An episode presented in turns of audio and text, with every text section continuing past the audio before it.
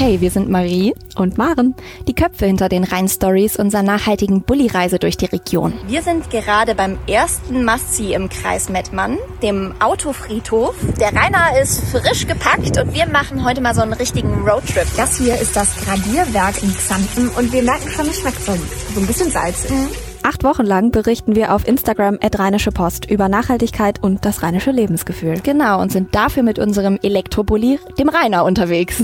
Die Rhein-Stories gibt's aber nicht nur auf Instagram, sondern auch zum Hören. Jeden Sonntag werfen wir im Rhein-Stories Podcast einen Blick hinter die Kulissen der jeweiligen Woche. Also, hört doch mal rein. Wir freuen uns auf euch. Man braucht eigentlich nur beim Verband anrufen und sagen, ich brauche so und so viele Busse und schon am nächsten Tag würden die Busse dann in der jeweiligen Stadt zur Verfügung stehen. Es wird aber trotzdem momentan nicht genutzt von den Städten. Volle Schulbusse. Das müsste nicht sein, denn die Landesregierung hat eine ganze Reihe von Bussen zur Verfügung gestellt, die die Kommunen abrufen könnten. Nur komischerweise machen das nur die wenigsten. Ich spreche mit unserem Chefreporter für Nordrhein-Westfalen, Christian Schwertfeger, darüber, wie das eigentlich sein kann. Mein Name ist Helene Pawlitzki. Herzlich willkommen im Podcast.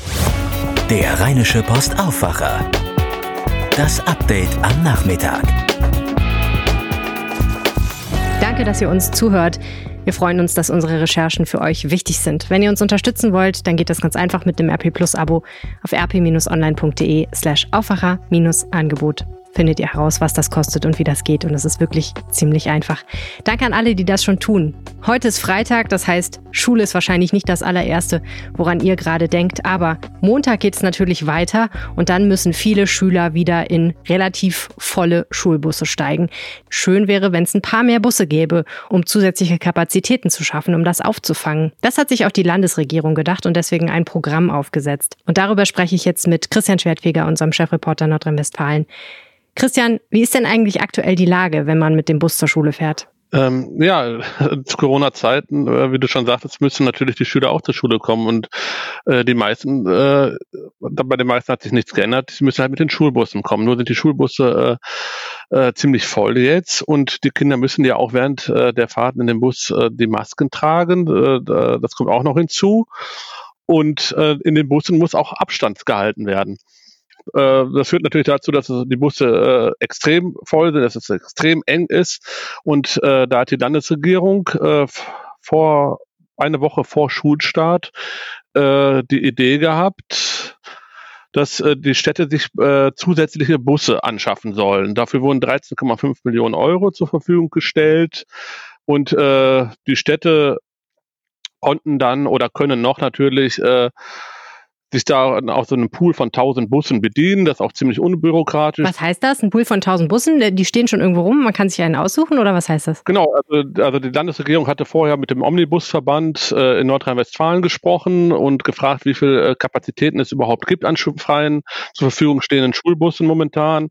Äh, da kam man auf eine Zahl von 1000 Schulbusse, die man ziemlich über, äh, unbürokratisch äh, anfragen kann und dann auch bekommen kann. Also der Vorsitzende sagte mir, man braucht eigentlich nur äh, beim Verband anrufen und sagen, äh, ich brauche so und so viele Busse, ich brauche vielleicht drei zusätzliche Busse und schon am nächsten Tag wäre dann der, würden die Busse dann in der jeweiligen Stadt zur Verfügung stehen. Nicht schlecht. Und die kosten dann nichts? Ja, kostet dir nichts. Das Land äh, zahlt es und es wird aber trotzdem äh, momentan nicht genutzt von den Städten, obwohl die Busse, äh, die Schulbusse voll sind. Die Schulbusse, es gibt zu wenig Schulbusse in den meisten Städten, nutzen äh, die Städte das Angebot momentan nicht, obwohl hm. alle Bescheid wissen. Komisch. Also mit anderen Worten, die Busse stehen jetzt irgendwo in der Gegend rum und keiner benutzt sie. Genau, also von diesen 1000 Bussen äh, sind, äh, sind 800 Busse äh, noch zur Verfügung. Also gerade mal 200 Busse äh, wurden jetzt in die Städte schon gebracht. Okay, das ist natürlich echt merkwürdig. Ähm, jetzt hast du gerade gesagt, eine Woche vor Beginn der Schule hat sich die Landesregierung das ausgedacht. Ähm, jetzt mag das natürlich eine schöne Idee sein, aber es ist natürlich schon recht knäpplich, sich das so kurz vorher zu überlegen, oder? Ja, äh, ist natürlich, kann man so sehen, ähm, aber man muss hier halt eine Lösung finden. Und eine Woche vorher und dann hat man auch die bürokratischen Hürden auch noch extrem gelockert, weil ein Vergabeverfahren, wenn man als Schule normalerweise einen Bus äh, irgendwo bestellt, das dauert Monate. Das kann man nicht so einfach machen.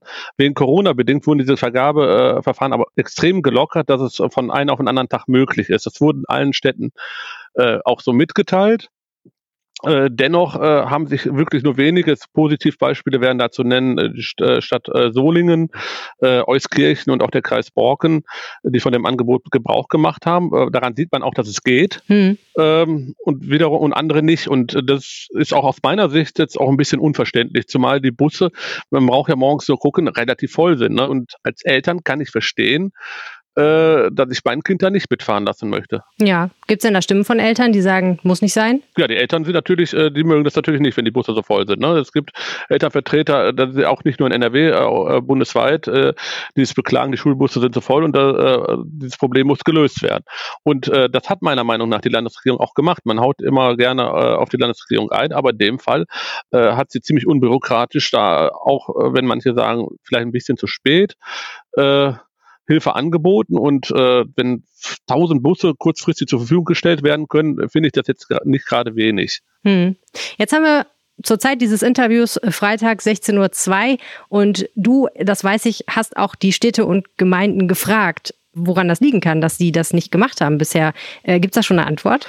Genau, ich warte noch auf äh, eine Antwort des Städte- und Gemeindebundes. Das ist ein Sp äh, kommunaler Spitzenverband, äh, der die, äh, einen Großteil der Städte hier in Nordrhein-Westfalen vertritt. Äh, da warte ich halt noch auf Antwort. Äh, aber ein Grund äh, dürfte sicherlich sein, den von dir, die von dir angesprochene Kurzfristigkeit, äh, auf die sich wahrscheinlich viele Städte beziehen werden und sagen, eine Woche vor Schulstart, das war uns eben zu knapp. Also der Klassiker, wir haben zwar gewusst, dass es das gibt, aber es hat sich einfach noch keiner gefunden, der Zeit hatte, da mal anzurufen. Genau. Okay. Vielleicht haben auch schon welche angerufen, aber wie es halt so ist in Kommunen und bei Schulträgern, äh, die Mühlen malen da nicht besonders schnell. Das ist leider so. Tja, die Schule geht natürlich immer weiter. Das heißt, jetzt am Montag wird es wahrscheinlich noch nicht so weit sein, dass neue Schulbusse irgendwo eintrudeln, aber möglicherweise ja nächste Woche Montag. Ja, vielleicht, äh, weil das hat jetzt auch zur Folge, äh, Corona-bedingt, äh, dass die Schulbusse voll sind und äh, die wenigen, die da sind und dass Eltern äh, deswegen ihre Kinder natürlich lieber auch mit dem Auto äh, zur Schule bringen. Und das führt äh, zu einem altbekannten Problem der Elterntaxis, die jetzt wieder in Anführungsstrichen Hochkonjunktur haben.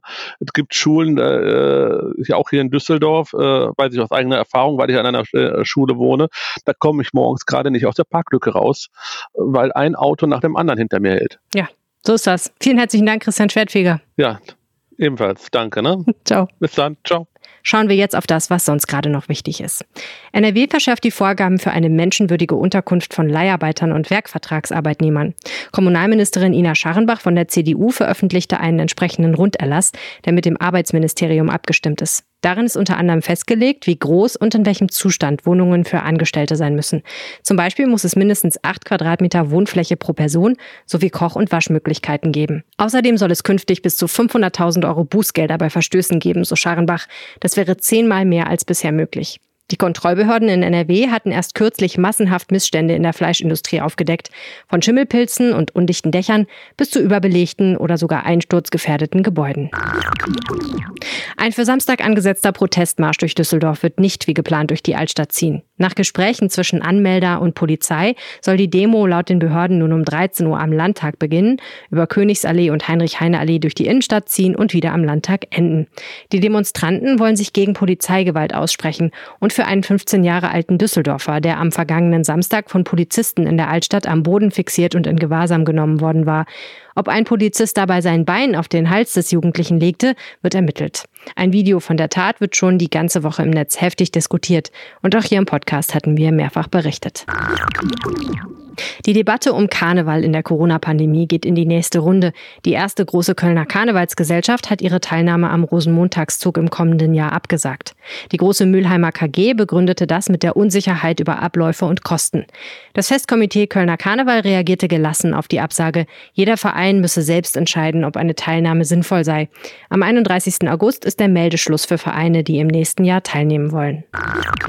Das Kosovo und die Türkei sind die beiden Länder, in denen sich prozentual die meisten Reiserückkehrer nach NRW angesteckt haben. Das sagt das NRW-Gesundheitsministerium. Von Juli bis Mitte August kamen 2100 Menschen nach NRW zurück, die mit Corona infiziert waren. 775 von ihnen kamen aus dem Kosovo. Das sind rund ein Drittel dieser infizierten Rückkehrer. 20 Prozent kamen aus der Türkei. Mit weitem Abstand folgt Kroatien mit 6 Prozent auf Platz 3. Die meisten Ansteckungen spielen sich aber immer noch innerhalb Deutschlands ab. Im gleichen Zeitraum wurden mehr als 11.000 Menschen in NRW positiv getestet. Bei einem Unfall in Jüchen soll sich kurz vor 11 Uhr ein LKW überschlagen haben. Das berichtet unsere Lokalredaktion. Derzeit laufen umfangreiche Rettungsmaßnahmen auf der Grubenrandstraße auf Höhe des Gewerbegebiets Neusser Straße. Neben mehreren Kränen ist auch ein Hubschrauber im Einsatz. Die Polizei hat die umliegenden Straßen gesperrt. Zu nennenswerten Verkehrsbeeinträchtigungen kommt es bislang nicht. Ein stark betrunkener 14-Jähriger soll in Mülheim einen Bademeister und eine Polizistin beleidigt und geschlagen haben, nachdem der Bademeister ihn des Bades verweisen wollte. Als Polizisten ihn zu Boden brachten, habe er mit übelsten Beschimpfungen und Todesdrohungen reagiert, teilte die Polizei am Freitag mit. Später habe er einen Sanitäter und einen Polizisten angespuckt. Der Junge kam wegen seiner starken Alkoholisierung und aggressiven Stimmung am Donnerstagabend nach einer Blutprobe in ein Krankenhaus. Er stehe zudem im Verdacht, mit einem Gleichaltrigen am Vortag einen Überfall auf zwei Jugendliche versucht zu haben, teilte die Polizei mit. Dazu liefen Ermittlungen. Wegen möglicher Glaspartikel in ihrem Limobier ruft die Krombacher Brauerei mehrere Chargen ihres neuen Produkts zurück. Sie wurden auch in NRW verkauft. Eine technische Störung zu Beginn der Abfüllung von Limobier Zitrone Naturtrüb könnte dazu geführt haben, dass vereinzelt Glaspartikel in die 0,33 Liter Mehrweg-Glasflaschen geraten seien, teilte die Krombacher Brauerei am Freitag mit. Besser also was anderes trinken heute Abend. Nach der heißesten Nacht des Jahres in NRW ist nach Angaben des Deutschen Wetterdienstes von Samstag an Schluss mit der Hitze. Hochfriedrich, das den Menschen in Deutschland in den vergangenen Tagen und auch Nächten ordentlich eingeheizt hatte, zieht weiter nach Südosteuropa und macht den Weg frei für das Tief Yantra über dem Nordmeer. Die Meteorologen erwarten daher am Samstagmorgen eine Kaltfront mit teils kräftigem Regen oder Gewittern und Temperaturen zwischen 22 und 28 Grad. Ab Sonntag sinkt die Temperatur weiter auf 20 bis 25 Grad. Das Wetter bleibt wechselhaft. Das war euer News Update am Nachmittag, heute am Freitag, das letzte für diese Woche. Wenn ihr uns was sagen möchtet, schreibt uns gerne eine Mail an aufwacher.rp-online.de oder twittert mich an. Mein Name ist dort Helene Pawlitzki. Mehr Nachrichten gibt es das ganze Wochenende auf RP Online und wenn ihr aus Düsseldorf kommt, möchte ich euch noch unseren Düsseldorf-Podcast Rheinpegel empfehlen. Der erscheint heute auch ganz frisch und darin hört ihr wiederum ein bisschen was über den Polizeieinsatz in der Altstadt, aber vor allen Dingen auch Infos zu allen, und zwar wirklich allen OB-Kandidaten in Düsseldorf. Und das sind in diesem Jahr 15. Ich sage jetzt Tschüss und wünsche euch ein schönes Wochenende. Wir hören uns Montag wieder. Bis dahin, ciao. Mehr bei uns im Netz rp-online.de